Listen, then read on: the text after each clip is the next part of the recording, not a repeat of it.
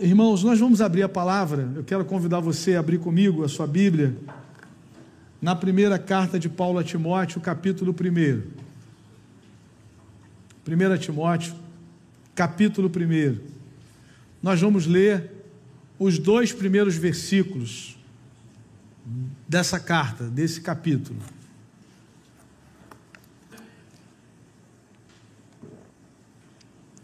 1 Timóteo, primeira carta de Paulo a Timóteo, capítulo 1, versículos 1 e 2. Nós temos no Novo Testamento algumas cartas que foram dirigidas a igrejas, e nós temos algumas cartas que foram dirigidas a pessoas, não é? E essa é uma delas. Paulo escreveu duas cartas a Timóteo, Paulo escreveu a Tito e a Filemon, né? e as demais cartas eram cartas foram cartas dirigidas às comunidades cristãs que estavam no início da sua jornada, Corinto, Gálatas, Efésios, daí por diante, nas cidades, né? Você tem o nome das cidades, por isso a carta. Paulo escrevendo aos Efésios, a igreja de Éfeso, Efésios e daí por diante. Mas eu queria só me concentrar nessa manhã, não vou fazer uma abordagem sobre a carta em si, mas especialmente sobre a maneira como Paulo apresenta Jesus nesses dois versículos. E a palavra do Senhor nos diz assim: Paulo, apóstolo de Cristo Jesus, por ordem de Deus, nosso Salvador, e de Cristo Jesus, a nossa esperança. A Tito, meu verdadeiro filho, a Timóteo, perdão, meu verdadeiro filho na fé, graça, misericórdia e paz da parte de Deus Pai e de Cristo Jesus, o nosso Senhor. Amém? Eu sei que nem todas as pessoas já leram todas as cartas de Paulo, né? mas eu queria então trazer um mínimo de informação para vocês sobre por que Paulo chama Jesus aqui de nossa esperança no versículo 1 e de nosso Senhor no versículo 2. Percebam que há duas identificações aqui é, da pessoa de Cristo. Ele diz: Cristo Jesus, a nossa esperança, depois, Cristo Jesus, o nosso Senhor. Nós, como igreja, afirmamos as duas coisas. Jesus Cristo é a nossa esperança e Jesus Cristo é o nosso Senhor. Nos escritos de Paulo, Especialmente Jesus, ele é apresentado como nossa esperança e nosso Senhor por causa da sua ressurreição. Não é a única causa, mas principalmente por essa causa. E eu queria então pensar sobre a ressurreição de Cristo, que faz dele de fato a nossa esperança e que fez dele de fato o nosso Senhor. Imagine, amados irmãos, nós saímos da nossa casa, nos dirigimos para um lugar de celebração para adorarmos alguém que foi morto e que permanece morto. Mas graças a Deus, a Escritura Sagrada nos diz que de fato Jesus morreu. A morte de Jesus não foi uma morte aparente, foi uma morte real e concreta, assim como foi a sua encarnação.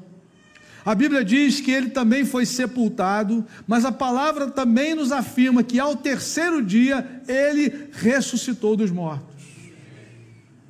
E é por isso que a igreja tem esperança.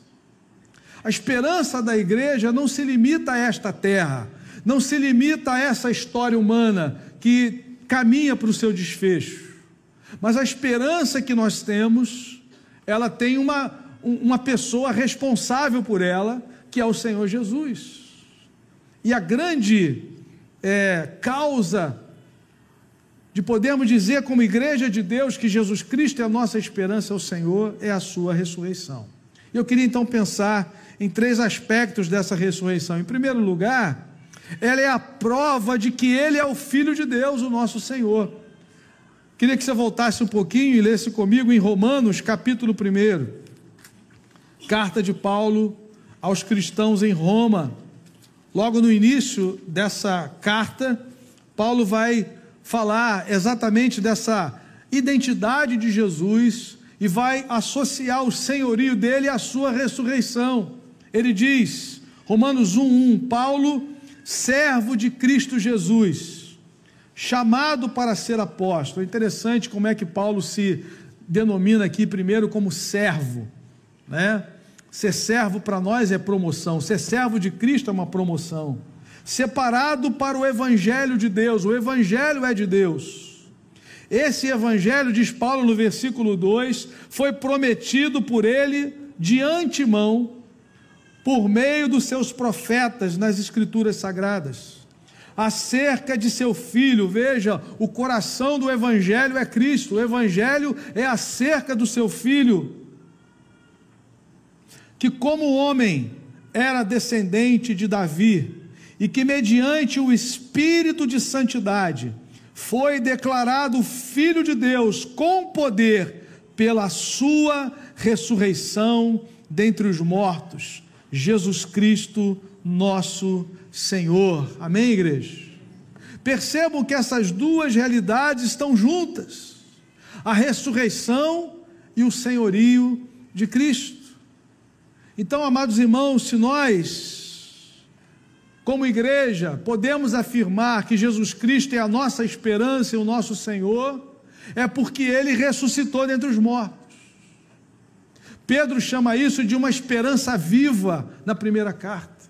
Uma esperança viva mediante a ressurreição de Jesus Cristo. Bendito é o nome do Senhor. É muito claro Paulo dizer isso. No versículo 3, ele fala acerca do filho, que como homem foi descendente de Davi, que foi declarado filho de Deus pela sua ressurreição. O filho de Deus, sem pecado, sem mácula, não poderia ter sido vencido pela morte. A morte é a consequência para o nosso pecado, mas Jesus nunca pecou.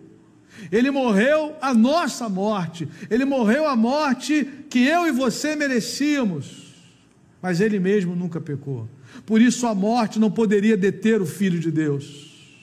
Por isso que os grilhões da morte se romperam ao terceiro dia, no domingo pela manhã.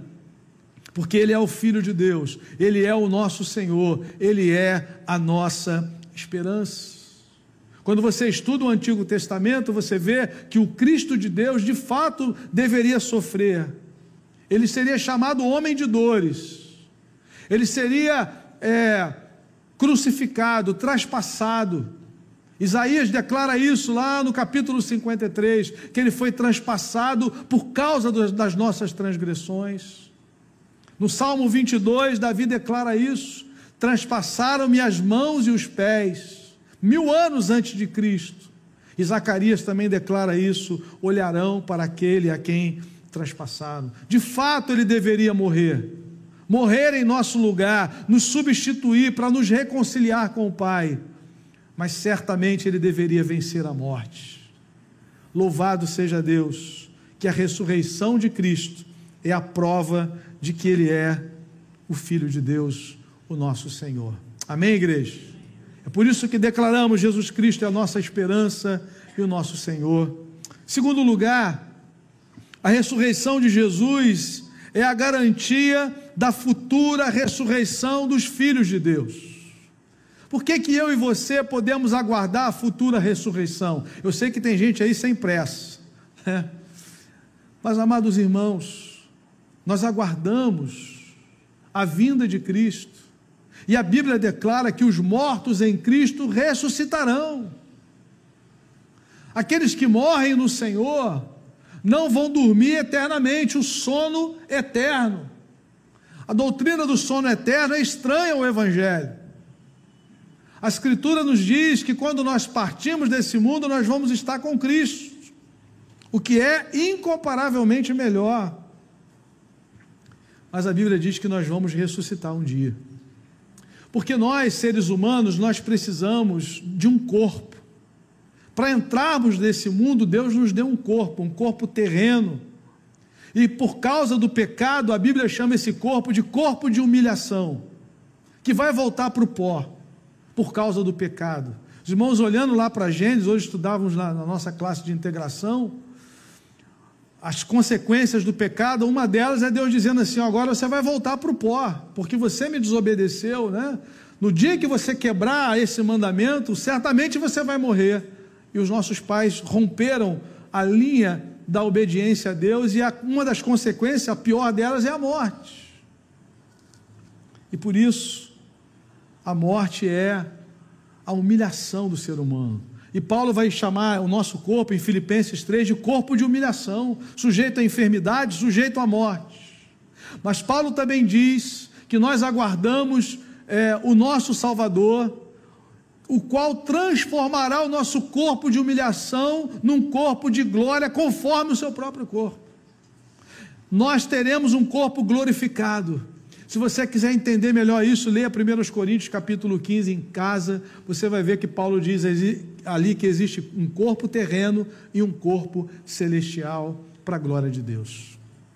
Agora, amados, eu queria que você pensasse comigo, olhando para esse texto de 1 Tessalonicenses capítulo 4, versículo 13. Eu queria que você sentisse a preocupação de Paulo com alguns cristãos que não tinham compreendido bem a doutrina da ressurreição. E o que, é que estava acontecendo com aqueles cristãos? Eles olhavam para alguns irmãos que serviam a Deus na comunidade cristã, que foram bênção na vida deles, mas que morreram. E quando eles morreram, aqueles outros irmãos, ao olharem para aqueles que partiram, ficavam muito tristes. É óbvio que nós sentimos a dor da partida, sentimos a saudade de pessoas que nos abençoaram, que nos marcaram, mas a nossa esperança ultrapassa essa vida. E Paulo diz aí, 1 Tessalonicenses capítulo 4, versículos 13 e 14: Irmãos, não queremos que vocês sejam ignorantes quanto aos que dormem, aqui uma linguagem figurada, aqueles que morreram, para que não se entristeçam como os outros. Se Paulo tivesse parado aqui, Talvez a gente pudesse estar dizendo, pensar assim: olha, eu acho que esse homem é um, é um homem insensível. As pessoas dormem e a gente não pode se entristecer. Nós não podemos chorar, pelo contrário, nós devemos chorar. Nós devemos vivenciar o luto. Um luto interrompido ele traz consequências psicológicas terríveis. Mas não é isso que a Escritura está dizendo. Paulo está dizendo: eu, é, eu não quero que vocês fiquem tristes. Mas ele diz, concluindo o versículo 13: como os outros que não têm esperança. Paulo está dizendo: nós ficamos tristes quando um cristão morre, um irmão nosso, uma irmã nossa na fé, gente querida, referência, gente abençoadora, mas só que nós temos a certeza da vida eterna. Nós temos a certeza daquilo que ele vai dizer no versículo 14: se cremos que Jesus morreu e ressurgiu, cremos também que Deus trará mediante Jesus e com ele aqueles que nele dormiram. Aleluia! Paulo diz, gente, nós cremos que Jesus morreu e ressuscitou, e esse mesmo Jesus que morreu e ressuscitou, quando vier, vai trazer consigo aqueles que nele morreram. Nós não devemos andar nesse mundo com uma tristeza excessiva quando lidamos com a morte, de entes queridos cristãos, de amigos e irmãos em Cristo que partiram no Senhor, porque nós temos a certeza da ressurreição futura, porque Jesus conquistou isso em nosso lugar. Ele disse: Eu sou a ressurreição e a vida, quem crê em mim, ainda que morra, viverá. A chave é quem crê em mim. E aqui Paulo está escrevendo para uma igreja cristã homens e mulheres que creram em Jesus, mas que precisavam agora de, um, de uma instrução melhor sobre esse tema da ressurreição. A doutrina bíblica da vida após a morte cristã é a ressurreição e não a reencarnação. Em Hebreus capítulo 9, Paulo chega a tratar da reencarnação como algo estranho ao Evangelho. Ele diz: ao homem está estabelecido morrer uma só vez e depois disso vem o juízo não uma nova encarnação. Porque a reencarnação tira de nós a responsabilidade moral diante de Deus. Porque no final das contas você vai dar, prestar conta de qual vida? Dessa série de vidas que você viveu no planeta. E quando há ressurreição na Bíblia, registro de ressurreição na Bíblia, as pessoas voltam como elas mesmas. Lázaro ressuscita como Lázaro. A filha de Jairo continua sendo a filha de Jairo, ressurreta, mas a filha de Jairo. E Jesus volta da morte como Jesus, triunfante, glorificado, glorioso. Mas é Jesus que venceu a morte. A doutrina da reencarnação não é uma doutrina cristã. Quando a Bíblia fala da vida após a morte, ela chama isso de ressurreição. E nós, como filhos de Deus, declaramos que Jesus Cristo é nossa esperança e nosso Senhor, porque ele venceu a morte. E Paulo diz aqui: Eu não quero que vocês se entristeçam como os que não têm esperança. Imagine você passar pela história, vivendo 30, 40, 50, 60, 70, 100 anos que forem, e não ter uma perspectiva após a sua morte. É isso que Paulo está chamando de os que não têm esperança. É gente que acha que a vida termina aqui, mas nós fomos criados para a eternidade. E Cristo Jesus estabelece no seu sangue, no seu sacrifício, a nossa reconciliação com o Pai, para vivermos para sempre na presença do Senhor. Isso aqui é tão forte, esse ensino de Paulo para aquela igreja, que ele termina esse capítulo dizendo o seguinte: consolem-se uns aos outros com essas palavras.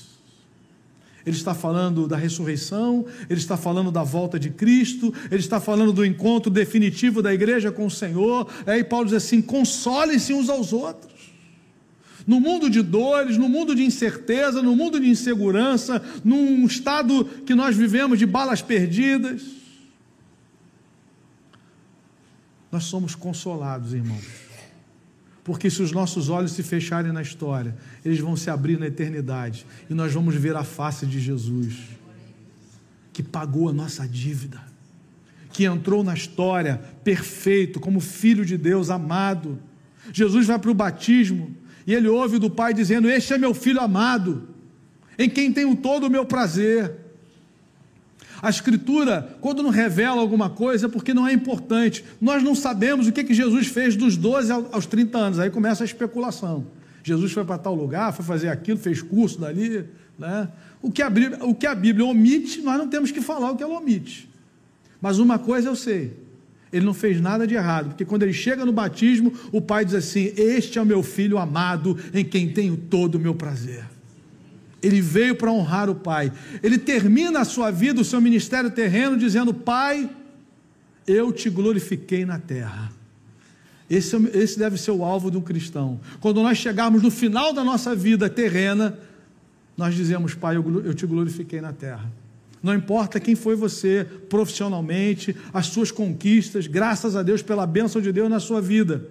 Mas o grande propósito do nosso coração como discípulos de Jesus, é glorificar a Deus na terra, é apontar para Jesus, é reconhecer que toda boa dádiva e todo dom perfeito vem do alto, e se há alguma coisa boa em nós, é, é aquilo que a graça de Deus opera em nome de Jesus no nosso coração.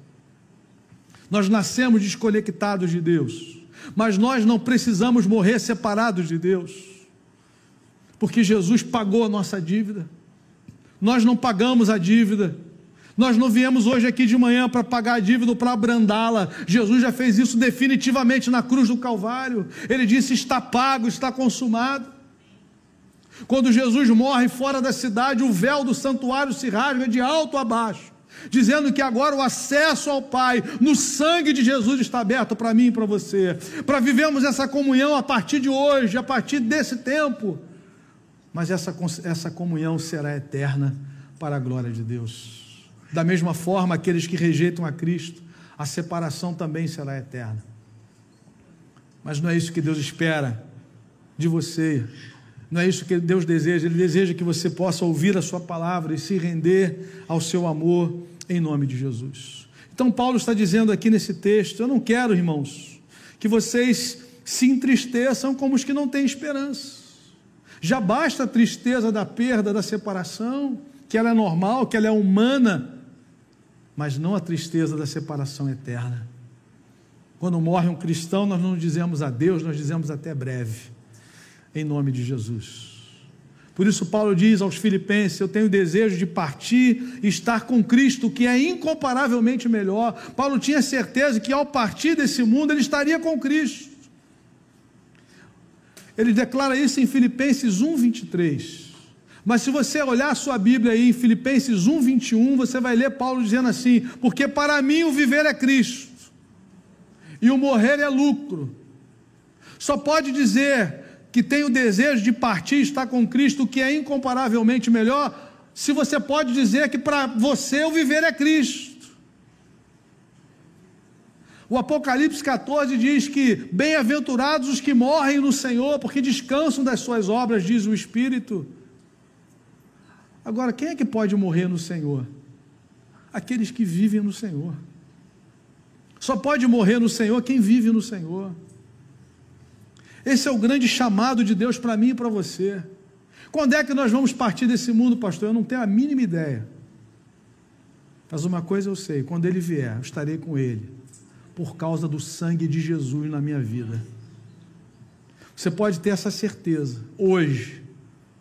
Eu queria então passar para a terceira e última afirmação sobre a ressurreição. Ela é a certeza de que o sacrifício de Cristo foi aceito pelo Pai e por isso ele deve ser adorado. A ressurreição de Jesus é a prova de que o Pai aceitou o sacrifício dele. Tem uma figura no Antigo Testamento que aponta para isso, que era a, a oferta do sumo sacerdote uma vez por ano. Ele entrava uma vez por ano no Santo dos Santos, para não banalizar as coisas. Era o dia da expiação. Era o dia que ele oferecia, ele acordava cedo, se banhava, se limpava, se vestia, oferecia sacrifício por si mesmo, primeiro, porque ele era pecador e Jesus não precisou fazer isso. É só você ler Hebreus, você vai chegar a essa informação que Jesus, ele é a própria oferta, porque ele nunca pecou. E os sacerdotes faziam isso. Aí ele entrava lá no Santo dos Santos e oferecia na tampa da da arca, no propiciatório, o sangue do animal em favor do povo para o dia do perdão. Agora, sabe o que ele levava na perna? Hoje a gente vê gente com tornozeleira eletrônica, e a torta é a direita, né? Meu Jesus. Né? A gente ora para essas vidas serem transformadas, o Evangelho transforma, eu creio nisso. Mas o sumo sacerdote, ele tinha uma corda amarrada no pé dele, na perna dele. Sabe por quê, irmãos? Porque se Deus não aceitasse aquele sacrifício, ele morria ali dentro, fulminado diante da santidade de Deus. E quem é que podia entrar lá para pegar? Aí vem assim, meu irmão, vem puxando, vem trazendo. O, o, qual era a prova de que Deus tinha recebido aquele sacrifício? Ele saía vivo lado de dentro. Às vezes saía mudo, né? igual Zacarias, saía mudo lá de dentro. Mas quando ele saía vivo, o povo estava celebrando. O Pai recebeu o sacrifício. A prova de que o Pai recebeu o sacrifício de Jesus é que ele vive pelos séculos dos séculos. Eis que vivo, estive morto, mas eis que vivo pelos séculos dos séculos e tenho nas mãos a chave da morte e do inferno. E Paulo então vai nos mostrar isso em Filipenses no capítulo 2, naquele hino que, que fala de Cristo, e esse será o tema de quarta-feira. O nosso irmão Érico vai falar sobre a humilhação e exaltação de Cristo. Se você quiser se aprofundar um pouco mais, venha quarta-feira. Vejam que o apóstolo Paulo, nesse capítulo 2, fala primeiramente da humilhação de Jesus, se esvaziando, descendo a esse planeta, vindo ao nosso encontro, se fazendo homem, se tornando reconhecido em figura humana como servo e aí Paulo termina falando assim: olha, ele foi obediente até a morte, morte de cruz. Morte de cruz. Se parasse ali, querido, que, que terrível, né? Que humilhação, o Filho de Deus descendo a esse planeta, sendo derrotado pela morte, pelo pecado. Mas Paulo diz assim no verso 9, Filipenses 2: Pelo que Deus o exaltou sobremaneira e lhe deu o um nome que está acima de todo nome. Para quê, irmãos? Para que ao nome de Jesus se dobre todo joelho no céu, na terra e debaixo da terra, e toda língua confesse que Jesus Cristo é o quê? Senhor, para a glória de Deus o Pai. Ele é Senhor, Ele é a nossa esperança, porque Ele ressuscitou. A exaltação, pelo que Deus o exaltou sobremaneira, a exaltação começa exatamente com a ressurreição. A ressurreição, a ascensão, a entronização e a volta de Jesus para governar. Amém, amados? Isso teve um preço. E ele entrega a sua vida, mas ele ressuscita. A pergunta é: como é que isso pode ser real em nossas vidas? Como é que eu e você podemos de fato declarar que Jesus Cristo é a nossa esperança e Ele é o nosso Senhor? Olhando para o texto inicial de 1 Timóteo, a resposta para essa pergunta está na fé. Como é que eu posso sair daqui dessa manhã de domingo declarando Jesus Cristo é a minha esperança, Jesus Cristo é o meu Senhor. Nós só podemos receber essas verdades pela fé. E Paulo, ele diz no versículo 1, Paulo, apóstolo de Cristo Jesus, por ordem de Deus, nosso Salvador, e de Cristo Jesus, a nossa esperança. No versículo 2 ele diz: graça, misericórdia e paz da parte de Deus Pai e de Cristo Jesus, o nosso Senhor. No verso 1 ele é a nossa esperança, no verso 2 ele é nosso Senhor, mas a quem ele escreve? Ele escreve a alguém que creu. Ele diz a Timóteo, meu verdadeiro filho na fé. Timóteo também reconhecia Jesus como a sua esperança. Timóteo também reconheceu Jesus Cristo como seu Senhor. Desde a infância ele ouviu a palavra, através da sua avó, através da sua mãe. E Paulo diz em 2 Timóteo 3,15: Desde a infância você conhece as sagradas letras que podem tornar-te sábio para a salvação pela fé em Cristo Jesus. A salvação apresentada na Bíblia é pela graça de Deus, mas ela é apropriada pela fé.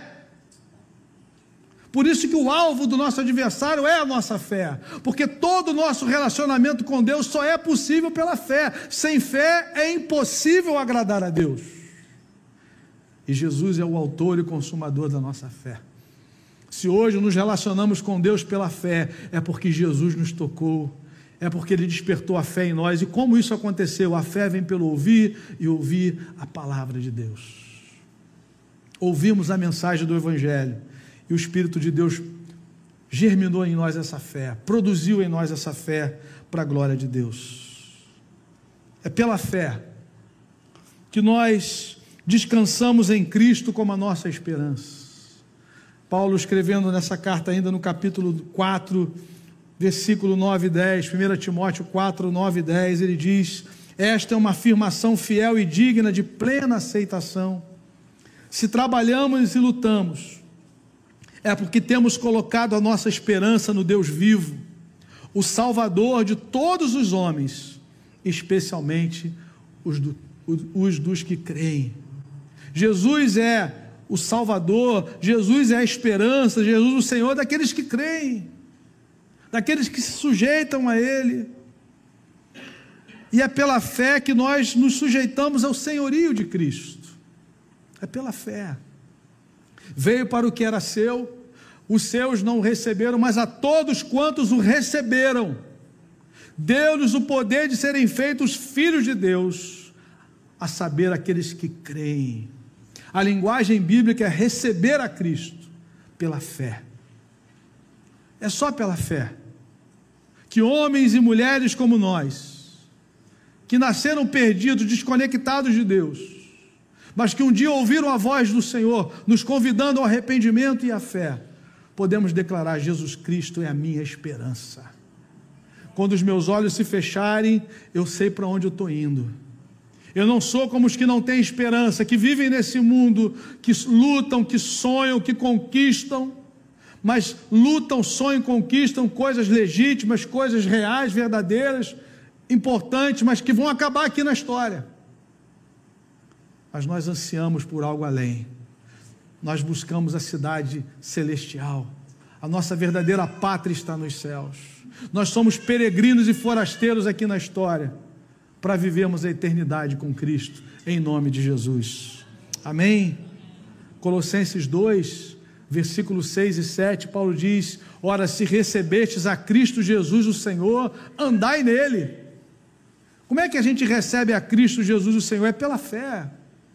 Nessa manhã, o desafio de Deus para você que está aqui nos ouvindo é: arrependa-se e creia. Por que, que eu tenho que me arrepender? Porque a Escritura diz que todos pecaram. Toda a humanidade, todo ser humano nasceu em pecado, mas você não precisa morrer no seu pecado, porque Jesus entrou na história, pagou a sua dívida. E ele diz: arrependei-vos e crede no Evangelho. Creia nessa mensagem de salvação, de perdão, de reconciliação com o Pai. Não é a igreja que te reconcilia com o Pai, não é o pastor, o rabino, o padre, é Cristo Jesus, a nossa esperança. É Cristo Jesus, o nosso Senhor, é Cristo Jesus, o nosso Salvador. E eu queria então caminhar para o final com duas aplicações nessa manhã. Primeira pergunta: você é alguém que é dominado pela tristeza ao refletir sobre a morte, ou você tem a esperança da futura ressurreição? Paulo diz àqueles irmãos lá em Tessalônica: Eu não quero que vocês sejam tomados de tristeza, uma tristeza excessiva que é característica de gente que não tem esperança. No versículo 13, mas no versículo 14 ele diz: Se cremos, vejam, é a fé. Se cremos que Jesus morreu e ressuscitou, cremos também que quando ele vier, trará em sua companhia aqueles que dormem. Mas se ele vier a gente não tiver morrido, aí ele vai dizer no mesmo texto: nós seremos transformados para o encontro do Senhor para sempre, em nome de Jesus. A verdade é a seguinte: ou ele vem ou a gente vai. Agora você precisa estar em Cristo.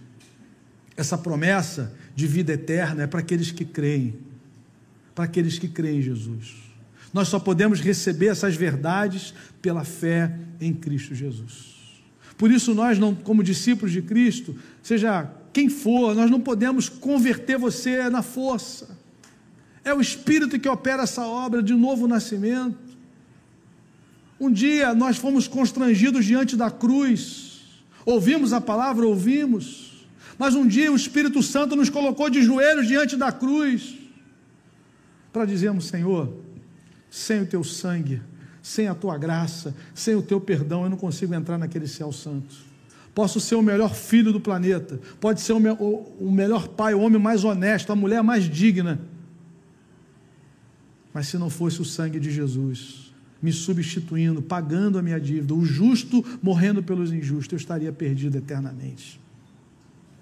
E a segunda pergunta que eu quero fazer para você nessa manhã é: quem é o Senhor da sua vida? Porque nós começamos declarando que Jesus Cristo é a nossa esperança e é o nosso Senhor.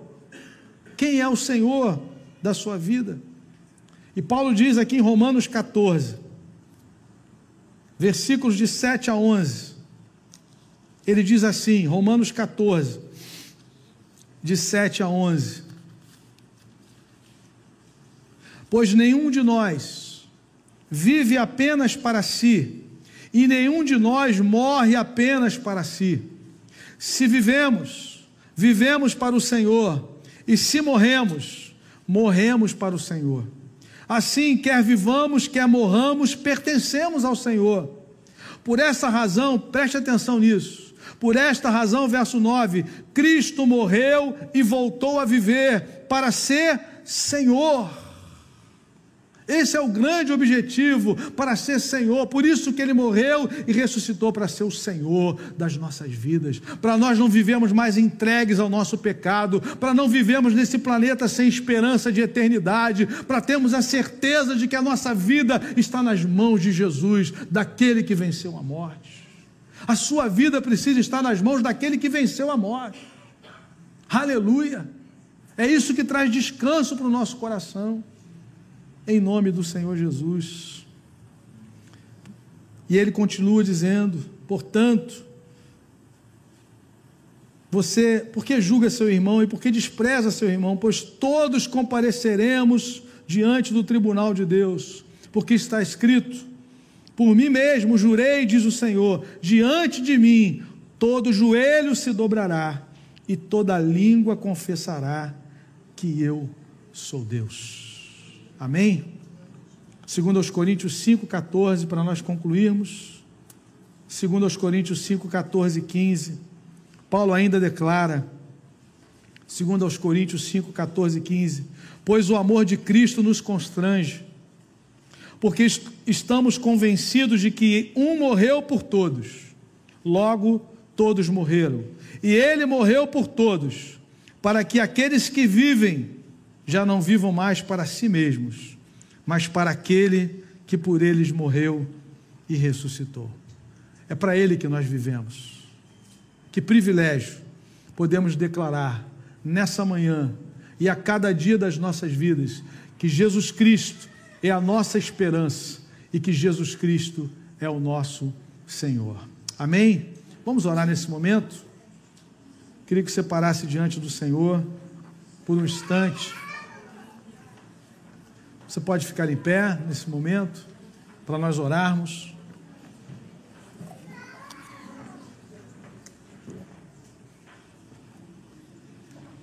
Convido você a fechar os seus olhos e a orar comigo nesse momento. Eu queria que você parasse diante de Deus um instante e pensasse, você e Deus. Na verdade, eu gostaria que você levasse essa reflexão também para a sua casa hoje e pensasse durante o dia. Você pode declarar com toda a certeza, você e Deus, pense nisso. Hoje, nessa manhã, você tem a plena certeza de que Jesus Cristo é a sua esperança, de que Jesus Cristo é o Senhor da sua vida, de que você tenha certeza de que quando você partir desse mundo é com Ele que você vai se encontrar. Se nós andamos com Ele na história, nós vamos continuar com Ele na eternidade. Mas é necessário haver arrependimento e fé. Quando Jesus entrou nesse planeta, a primeira pregação que ele faz em Marcos 1,14 é: O reino de Deus está próximo, é chegado, arrependei-vos e crede no Evangelho. São as duas exigências para alguém entrar no reino. Arrependimento é reconhecimento de que somos pecadores, e fé no sacrifício de Cristo. O Espírito Santo, quando traz tristeza ao nosso coração, Paulo diz que é, é diferente da tristeza do mundo. A tristeza do mundo produz morte. Mas a tristeza, segundo Deus, produz vida, porque ela nos leva aos pés da cruz de Jesus Cristo. Nos leva a contemplarmos o que ele fez em nosso lugar. E ao recebermos pela fé o seu sacrifício, nós somos perdoados, nós somos reconciliados com o Pai e passamos a viver nessa vida como aqueles que têm esperança. Em nome de Jesus. Feche seus olhos, vamos orar juntos. Se você ainda não tem essa esperança, essa certeza, abre o seu coração para Cristo. Eu não vou convidar você para vir aqui à frente, mas eu queria que você orasse no seu lugar. Que o Espírito Santo pudesse falar ao seu coração nesse momento. Se você nessa manhã está dizendo, Senhor, eu quero sair daqui hoje, com a certeza de que Jesus é a minha esperança, o meu Senhor, eu entrego ao Senhor a minha vida nessa hora. Receba pela fé a Cristo Jesus. Reconheça que você é um pecador, que não pode mudar a sua vida, que não pode salvar a sua vida, mas Jesus faz isso, fez isso em seu lugar. E você precisa reconhecer isso. Que Cristo pagou a sua dívida, que você é um pecador, mas que Jesus morreu para ser o seu Salvador e Senhor. Abra o seu coração. No final do culto, se você quiser conversar conosco, estamos aqui à disposição. Queremos orar com você, mas abra o seu coração agora. Diga assim: Eu recebo pela fé Jesus Cristo como meu Salvador e Senhor. Eu quero viver para a tua glória. Quero viver como aqueles que têm esperança. Em nome de Jesus. Eu sei que a minha vida não vai acabar aqui. Eu tenho a expectativa e aguardo a eternidade para a glória do Senhor. Deus e Pai, toma cada vida aqui nas tuas mãos, Senhor. O Senhor conhece cada coração, o Senhor conhece cada um aqui pelo nome. O Senhor conhece os que estão aqui nessa manhã que ainda não têm essa esperança, que possam abrir o coração, que possam receber pela fé o Senhor Jesus como a sua esperança, como seu Salvador e Senhor, e possam viver nesse mundo como testemunhas da ressurreição, como testemunhas da transformação que o teu Espírito opera nas nossas vidas, Senhor. Quando nos rendemos a Cristo, quando nos rendemos pela fé, diante do Senhor. Que a tua bênção seja sobre essas vidas, Senhor, para o louvor da tua glória. Nós oramos assim em nome de Jesus. Amém, Senhor.